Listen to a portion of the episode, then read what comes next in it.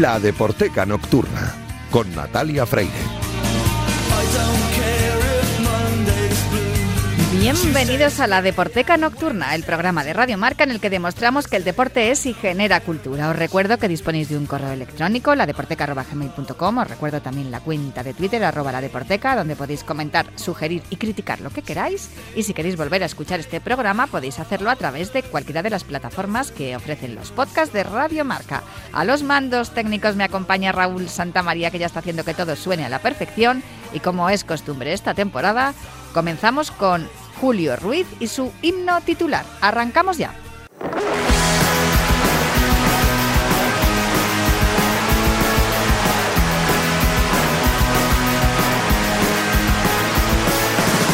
No me gusta que me guste el fútbol, pero ¿qué le voy a hacer? Venga Lopetegui, sonríe, Florentino paga bien, dando pena contra Holanda, casi casi rompo la pared y mi colega con la mano me pide calma como cristiano. El maldito lo lo lo lo no soporto las canciones del mundial. Pues eh, yo no soporto las canciones del Mundial, pero no puedo vivir ya. Se me está creando una adicción, porque de verdad que eh, soy adicta a Julio Ruiz y a este himno titular aquí en la Deporteca, donde nos cuentas cada semana curiosidades e interioridades del, del deporte, del el fútbol en la mayoría de las ocasiones, pero del deporte en general, con la música y los músicos. Y me ha gustado mucho, las últimas semanas hemos disfrutado mucho de la música británica. Buenas noches, Julio, por cierto, que no te he dicho nada. Hola, buenas Claro, noches, como ¿qué ya llevamos un rato hablando, Sí, yo ya claro. sigo aquí. Sí, porque siempre antes de empezar hacemos ejercicio de calentamiento. Sí, está claro. Pero está muy bien que salgamos de Gran Bretaña Sí, y vayamos a otro lado A de Germany. Europa, sí, hasta Alemania, y está muy bien, muchísimo mejor. femenino singular. Eso es, que sea una mujer la protagonista de esta noche. Ay, qué alegría me has dado. Algún día a lo mejor tendríamos que mirar, fíjate esto, estoy hablando contigo y al mismo tiempo estoy pensando a ver qué rockeras o poperas tenemos por aquí que, bueno, que de verdad hagan apología futbolera, por ejemplo, o deportiva.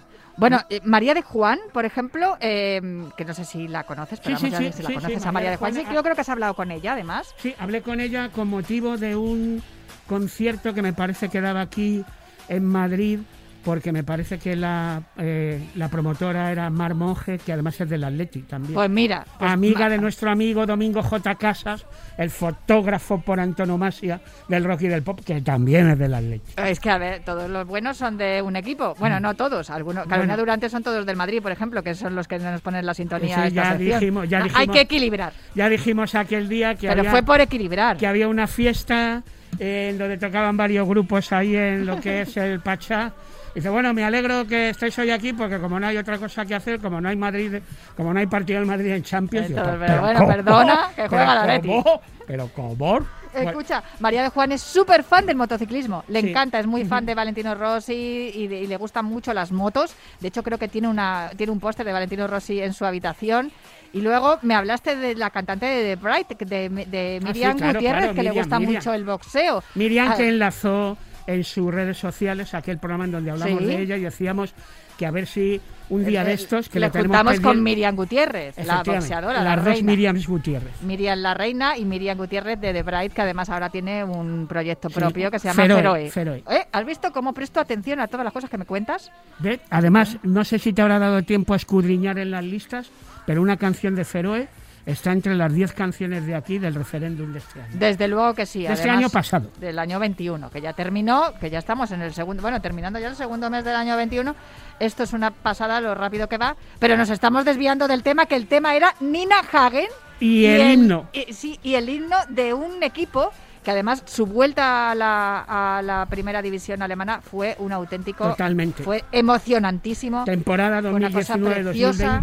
El Unión Berlín, estamos hablando del Unión Berlín para todos los que nos estén escuchando y nos recuerden aquellas imágenes. El Unión Berlín durante toda su historia eh, eh, intentó estar en, en la Bundesliga y cuando por fin llega en, en ese año 2019, lo primero que hicieron fue poner eh, estandartes, pancartas con fotografías de todos los hinchas que durante toda su vida habían querido jugar en la Bundesliga y no lo consiguieron y habían fallecido. Yo aquel día, cuando vi aquellas imágenes, bueno, eh, Luis Beamud, nuestro técnico que está al otro lado del cristal, sabe que soy de lágrima fácil, Mm. que me emociono rapidito y que lloro por cualquier cosita, una que es así de blandita, más blandita que el Día de la Madre, Aquel día no podía parar de llorar Sí. y yo que nunca había tenido ningún equipo así, no había simpatizado con ningún equipo de Alemania, igual con el Borussia Dortmund, Sí. me dije, me tengo que hacer del Unión Berlín. Es Además una que- pasada. Además que en eh, la letra o en el recorrido del himno hay como una especie de grito de guerra o grito de ánimo que se lo inventó un panadero allá por los años 20. Tú estabas hablando de la emoción del hincha y claro, el hincha del Unión Berlín, hincha, bueno, todos los hinchas suelen ser de corazón, pero es que ellos hasta incluso colaboraron en su momento en la rehabilitación del estadio, los seguidores del equipo, o sea, del club, o sea, que estamos hablando... Sentimiento de pertenencia llevado al extremo. Y Nina Hagen, que es del Unión Berlín. Sí, porque además esto que digo de los fans, entre ellos seguidores Nina Hagen, estuvo a punto de desaparecer. Hubo un momento en que estuvo a punto de desaparecer el Unión Berlín. Bueno, pues eh, esa cita y ese día maravilloso del ascenso, Nina Hagen interpretó precisamente esta canción que, Que sí, lo estábamos escuchando de fondo. escuchando. Que es equipo, equipo de trabajadores del acero, por cierto. O sea, bueno, si es que... eh, y cada 23 de diciembre, que mira, esto lo podríamos haber traído cuando te felicité en las Navidades Sí. y el Año Nuevo, porque hay una costumbre que aquí esto se, se desmarca un poquitín de lo que es el mundo del fútbol, que estamos hablando de un equipo alemán del Unión Berlín y de, y de la música, pero bueno, de música festiva navideña. Eh, en el estadio se reunían los, los hinchas a cantar villancicos. El 23 de diciembre. Claro. Y lo que era en principio cuatro matados, con perdón, al final son miles de personas las que se reúnen cada año y se montan ahí una especie de festival de, de villancicos en el estadio del Unión Berlín. Yo recuerdo aquí a, a Joan Manuel Serrat cantando el himno del Barça, a Beth también, la, la cantante de Operación Triunfo de la segunda edición, Sí. que también cantó el himno del Barça, que por cierto estuvo hace poco por aquí por Radio Marca, se lo estuvo contando Vicente Ortega en Marca Retro, pero no sabía que Nina Hagen había cantado el himno del Unión Berlín, como Sí. hemos estado escuchando al Sí, principio. además, mira, cuando la final de final de Copa contra el Schalke en el año 2001, pues ahí Nina la cantó antes precisamente de esa de esa final. Y luego, bueno, pues lo que digo, es un grupo, es un club muy unidos a, su hinchada, por eso que acaba de comentar, que hasta ayudaron en un momento dado a la reconstrucción del estadio. Que, por cierto, eh, hace nada, hace unas semanas, fíjate, eh, eliminatoria de Copa que enfrenta al Unión Berlín con el Hertha de Berlín. Que son rivales, Claro. súper rivales. Además Bueno. es que la filosofía del ERTA nada tiene Nada que ver que con la ver. de la Unión, entonces se llevan fatal. Bueno, pues eh, eh, ganó precisamente el equipo que soy objeto, el club que soy objeto de esta sección del himno titular. Y es el, el equipo al que anima Nina Hagen, que además, eso, como hemos escuchado, pues em, cantó el, el himno del Unión Berlín, pero que se la conoce también por, por esa... mm, em, a ver, no sé cómo explicarlo, ¿no? Por, por ese, ella se salta todas las normas musicales, no tiene ningún tipo de complejo a la hora de hacer música, ni a la hora de vestirse ni de cantar. Y, y la prueba de ello es esto que estamos escuchando de fondo, African Reggae se llama. Sí, una canción que forma parte de lo que fue su primer álbum del año 1982, primer disco de Nina Hagen, y hemos emparentado el himno del Unión Berlín para que la gente le ponga cara, que creo que a Nina Hagen no hace falta ponerle cara, por- porque todo el mundo la tiene ahí seguro que en mente. Y si no, a Google, Sí, Nina Hagen. Una de, una de sus canciones más famosas de su repertorio y una de las canciones del inicio de su carrera, este African Reggae. Pues vamos a escucharlo.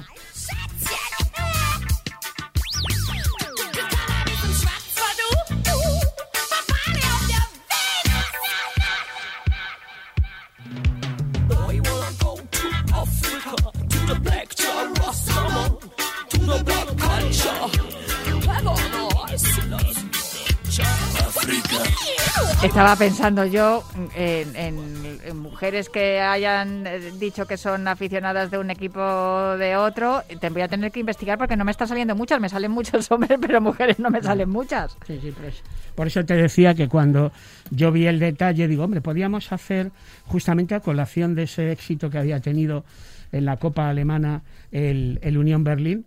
Eh, también pensé lo mismo, digo, uff, qué, qué difícil es encontrarse a alguien. Hombre, yo tengo una amiga, amiga, que se dedica también al mundo de la comunicación y de estar detrás de la cámara, hace vídeos, el mundo del cine, que se llama Irene Bonilla, eh, que era la bajista de un grupo llamado Underwater Tea Party, Eh, ¿Ah, bueno, sí? Sí, bueno, ella es del Atleti a tope, del Atleti. Y era súper fan de Arda Turán.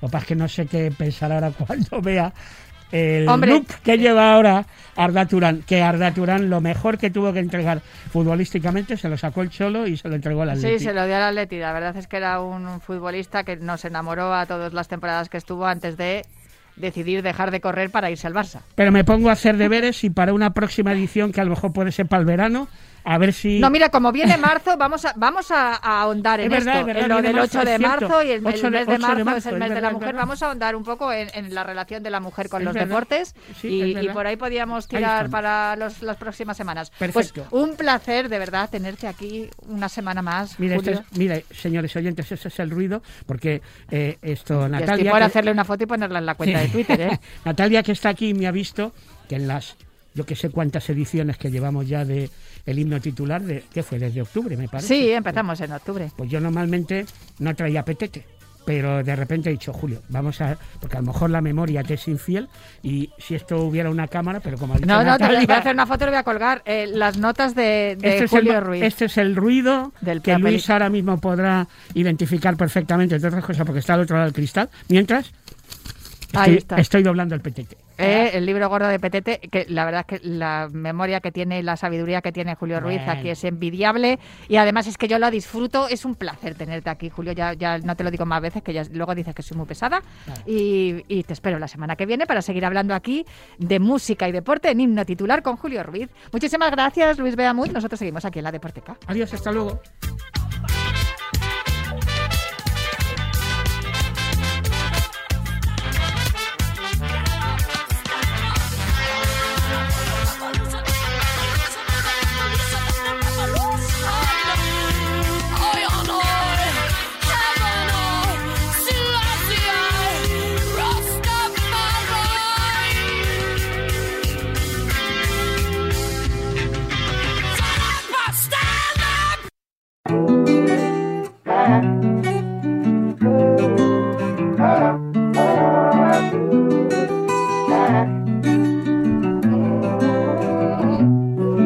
I'm on a wave, surfing, flowing, meditating. Find my breath, breathing slow and staying patient. Breathe it in, let it out, my medication. The wisdom of these teachings, they be so embedded. Hit that high vinyasa practice. De fondo suena una canción que se llama Villasa, em, de Jonan Kest, que es el intérprete. Y Vinyasa es el título de esta canción precisamente porque de eso habla el libro del que vamos a hablar a continuación. El libro se titula Danza del Amor, el fluir del Vinyasa Yoga, y está escrito por Denis Criado, al que ya conocemos porque hablamos con él hace unos meses de su anterior libro, que se titulaba Cuerpo Consciente. Eso, esto fue pues a finales de junio, creo recordar, porque lo hicimos coincidir con el Día Mundial del Yoga. Y claro, cuando llegó a mis manos este libro, además recomendado por mi amiga Lola Villar, eh, Danza del Amor, pues claro, empecé a leerlo y dije, tengo que volver a hablar con Denis. Muy buenas noches, Denis, ¿cómo estás? Buenas noches, Natalia. Muy bien. Gracias por invitarme. Oye, un placer para mí charlar contigo y un placer leer este Danza del Amor, que si ya me gustó Cuerpo Consciente, y tengo que contarte además un secreto. Fíjate, cuando mm, mi hija cogió el COVID, que era la única de la familia que tenía que estar en, en confinada en su cuarto, le dejé tu libro Cuerpo Consciente porque decía, mamá, es que no puedo, estoy muy nerviosa. Le dije, toma, coge el libro de Denis y relájate.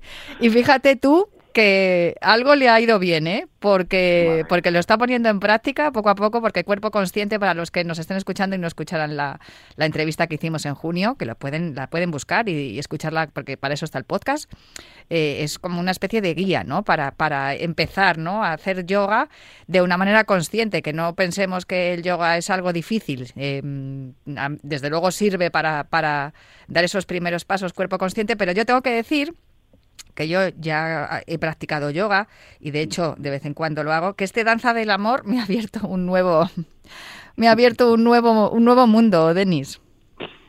Bueno, es eh, un poco o sea, es diferente, es otro estilo de yoga, es el yoga más dinámico, donde es el yoga incluso más popular, el donde se suda mucho, eh, hay más fluir en las posturas, es más, en, la- en el nivel biológico es más cardio, pero ayuda mucho a nivel también más profundo, crea una conexión con la respiración, con, con el cuerpo y al final también con la vida.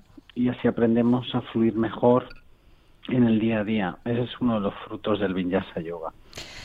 Fíjate que eh, por lo que estás diciendo, y así es como lo he visto yo también cuando lo he puesto en práctica, porque das algunas pautas durante el libro, ¿no? De cómo practicarlo. Es verdad que, se, que está, este programa que se llama La Deporteca tiene eh, posiblemente este, este estilo de yoga sea el más deportivo, ¿no? Que, hay.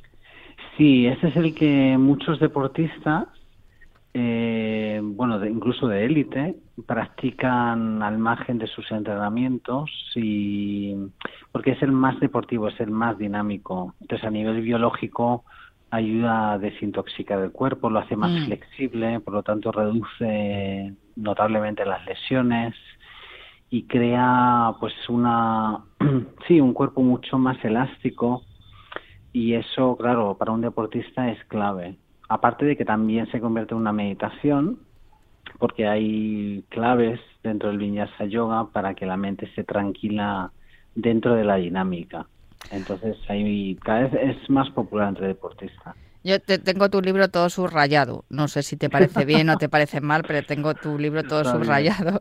El viñasa se suele traducir como la unión de movimiento y respiración. Es una de las frases que tengo subrayada y otra. En la práctica del vinyasa, el cuerpo y la respiración son tu vehículo principal y la herramienta de acceso a estados más profundos de meditación. Esto que estabas comentando ahora mismo tiene que ver con eso y sí que mm, he descubierto con el libro la importancia de la respiración, algo que como también eh, estabas comentando, que es normal que lo utilicen los deportistas de élite porque el control de la respiración facilita también la oxigenación de, de, todas las, fibras del cuerpo y también eh, beneficia el rendimiento deportivo. Pero hablas mucho más del alma que del cuerpo en este libro. sí. Bueno, eh a ver, vamos a poner un ejemplo del gran equipo de la NBA, el Chicago Bulls, donde practicaban meditación y también yoga con Michael Jordan, eh, Scottie Pippen y todo ese gran equipo histórico. Entonces, les ayudó para, bueno, pongo este ejemplo famoso, ¿no? De los Chicago Bulls con el, con su entrenador que lo muy muy conocido les ayudaba a entrar más en la zona, que se llama en el deporte, entrar en la zona es en ese estado meditativo donde estás en unión. Claro, en el yoga se conoce como que estás más con tu espíritu, con tu alma o con un estado de conciencia meditativo. Y entonces, normalmente los testimonios de los deportistas de élite cuando entran en, en la zona, que también lo explico en el libro, pues entras en una dimensión donde todo está más a cámara lenta ves mucho mejor, eh, puedes predecir mucho mejor las jugadas. Eh, es, es, es, una dimensión que se entrena, no es solo natural. Entonces, en Vinyasa Yoga es una práctica que te permite desarrollar, eh, entrar más fácilmente en la zona. Entonces, para un deportista de cualquier categoría, eh, pues es a lo mejor la diferencia entre ser un buen deportista y un gran deportista. Y entonces el entrenamiento de la mente y trascenderla y entrar en esa meditación, en esa comunión, pasa que, bueno, depende del contexto, se utilizan unas palabras u otras, pues eh, marca mucho la diferencia. Sí, ahora que hablas de la terminología y de las palabras, yo lo leía y decía, bueno, así aparentemente pueden parecer, claro, porque hablas de pranam, de surya namaskar, de un montón de, de, de mm, términos que no son eh, habituales en el uso eh, común ¿no? y popular de la gente. Pero yo decía, bueno, si alguien ha visto El Señor de los Anillos, El Señor de los Anillos es mucho más complicado que esto. O sea, eso lo tengo clarísimo. Eh, al final vas repitiendo, a, fuerza de, leerlo y de ir repitiendo estos términos, los vas incorporando también y ya los reconoces. Hay una parte que me, una, otra de las frases que me gustó muchísimo. En realidad practicamos yoga para que los demás estén bien. Porque cuando tú eres la presencia dichosa que fluye en ti, será sentida por todas las almas que se cruzan en tu camino esta parte del, yoga que se habla muchas veces de estar en conexión con uno mismo, con el entorno, la naturaleza y todo eso, no es solo eso. Es que al final es una práctica generosa, por lo que tú cuentas, porque claro, si tú te encuentras bien, también trasladas esa sensación de bienestar y de tranquilidad a tu entorno, que es otra de las cosas también de las que hablas, que estamos sobreestimulados. Claro, eso puede suceder en un contexto de empresa o en un equipo deportivo. Es decir, cuando el empresario o el líder de un equipo, o también sucede un equipo deportivo, eh, está más conectado, eh, se dice que tiene una presencia magnética. Y ese es el fruto de su práctica meditativa a través del yoga, por ejemplo, puede ser a través de otras prácticas. Eh, entonces llega un momento en el que influye en el resto. Es decir, se, como que se activa esa inteligencia, esa inteligencia colectiva. Y ya no hay una persona en el equipo empresarial o en el equipo deportivo, sino hay una entidad colectiva que transciende cada uno de los deportistas o cada uno de los individuos de la empresa o incluso puede ser cualquier otro contexto, pero esto es muy, esto es muy notable en el mundo deportivo y en el mundo empresarial. Entonces es como, por ejemplo, los pájaros del cielo que cuando están volando todos juntos pueden hacer olas, eh, migran juntos. Es como si hubiera una entidad colectiva que transciende cada uno de los pájaros. Y esto se ha visto, pues eh, hay estudios a nivel deportivo cuando cuando uno practica yoga, al final también practica por el beneficio del grupo y del entorno en el que se mueva y, hay ciencia atrás de todo estas, eh, de este fruto y también, bueno, la tradición del yoga lo explica con terminología un poco milenaria, podríamos decir, pero bueno, explicado de forma simple y clara es entendible para todos.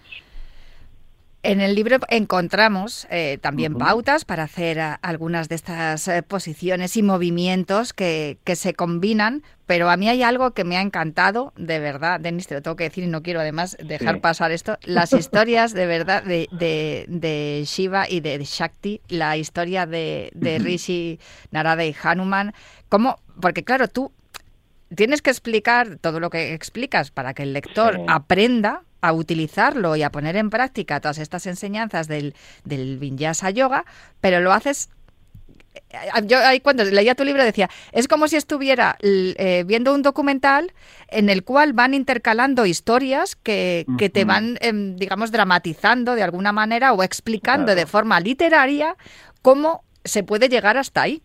Entonces, claro, eh, eh, no deja de ser un, libro también de historias, de un libro de, te iba a decir aventuras, ¿no? Pero bueno, de, cuentos, más cuentos que aventuras.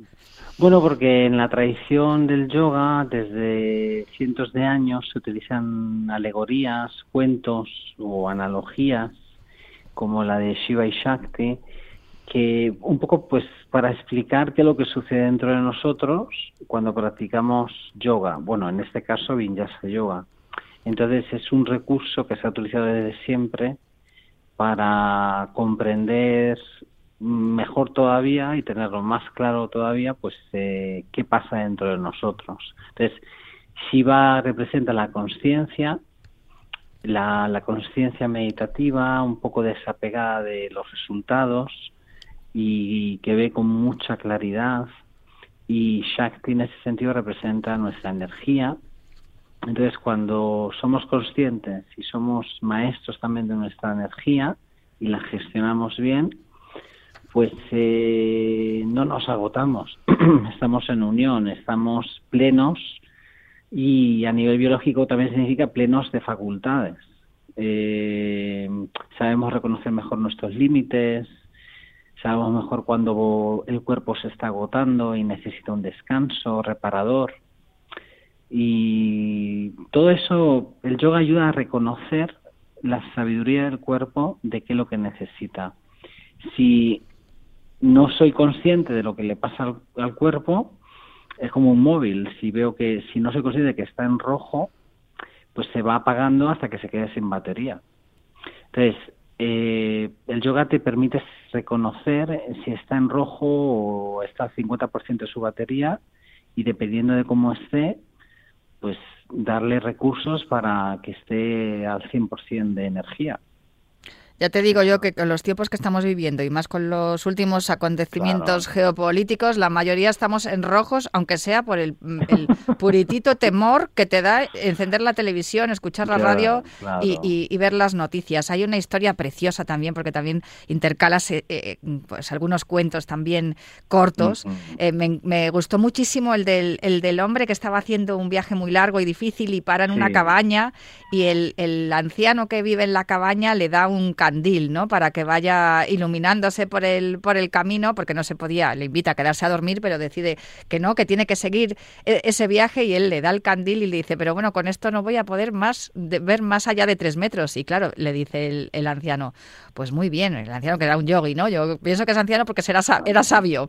Y, y la lámpara le permitía caminar tres metros y a partir de ahí podría ver, ver otros tres metros. ¿Crees que estamos en esa época de inmediatez absoluta, que tenemos que contarlo todo rápidamente, hacerlo todo rápidamente, tiene que ser eh, todo el primero y el yoga nos ayuda a encontrar la calma y la paz. Claro, y a vivir en el aquí y en el ahora. La mente, cuando quiere saber qué va a pasar en el futuro, y se estresa, y el cuerpo reacciona con agotamiento, lesiones, con incluso puede somatizar enfermedades. Hmm.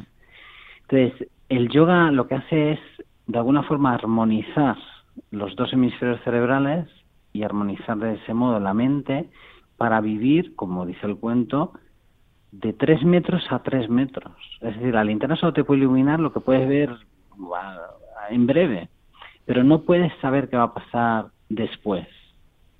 Entonces, eh, la ansiedad y el estrés que producimos al cuerpo viene de una mente inquieta que no la hemos entrenado, porque ya queremos saber qué va a pasar dentro de 20 metros. Mm. dentro de 50 metros. ¿Qué va a pasar de nosotros? Y esto, claro, también se traslada al deporte, a la empresa, en cualquier sector.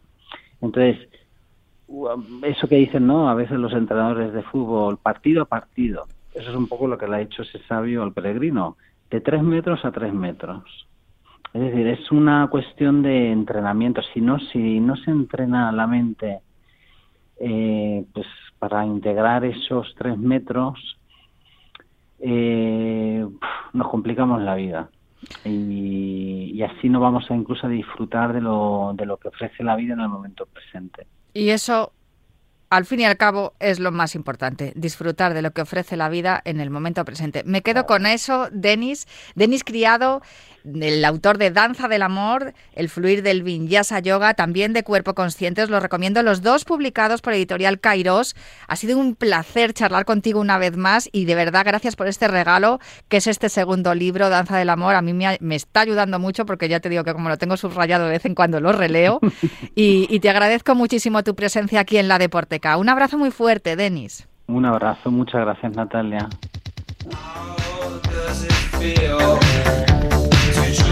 Pues eh, me voy mucho más tranquila, aunque bueno, esta música de New Order también os deja preparados, porque la música siempre es buena, aunque tenga ritmo como esta y hemos tenido una conversación muy tranquila, pero os deja preparados para seguir viviendo y disfrutando del momento en esta noche de viernes, pero ya sabéis que tenéis el podcast para escuchar la entrevista a Denis Criado y a todos los programas de la Deporteca. Yo os espero aquí el próximo viernes para seguir hablando de literatura, cine y música relacionada con los deportes. Un abrazo fuerte y que paséis una buena noche, una buena semana.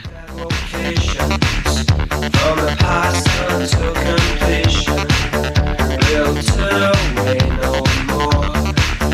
I still find it.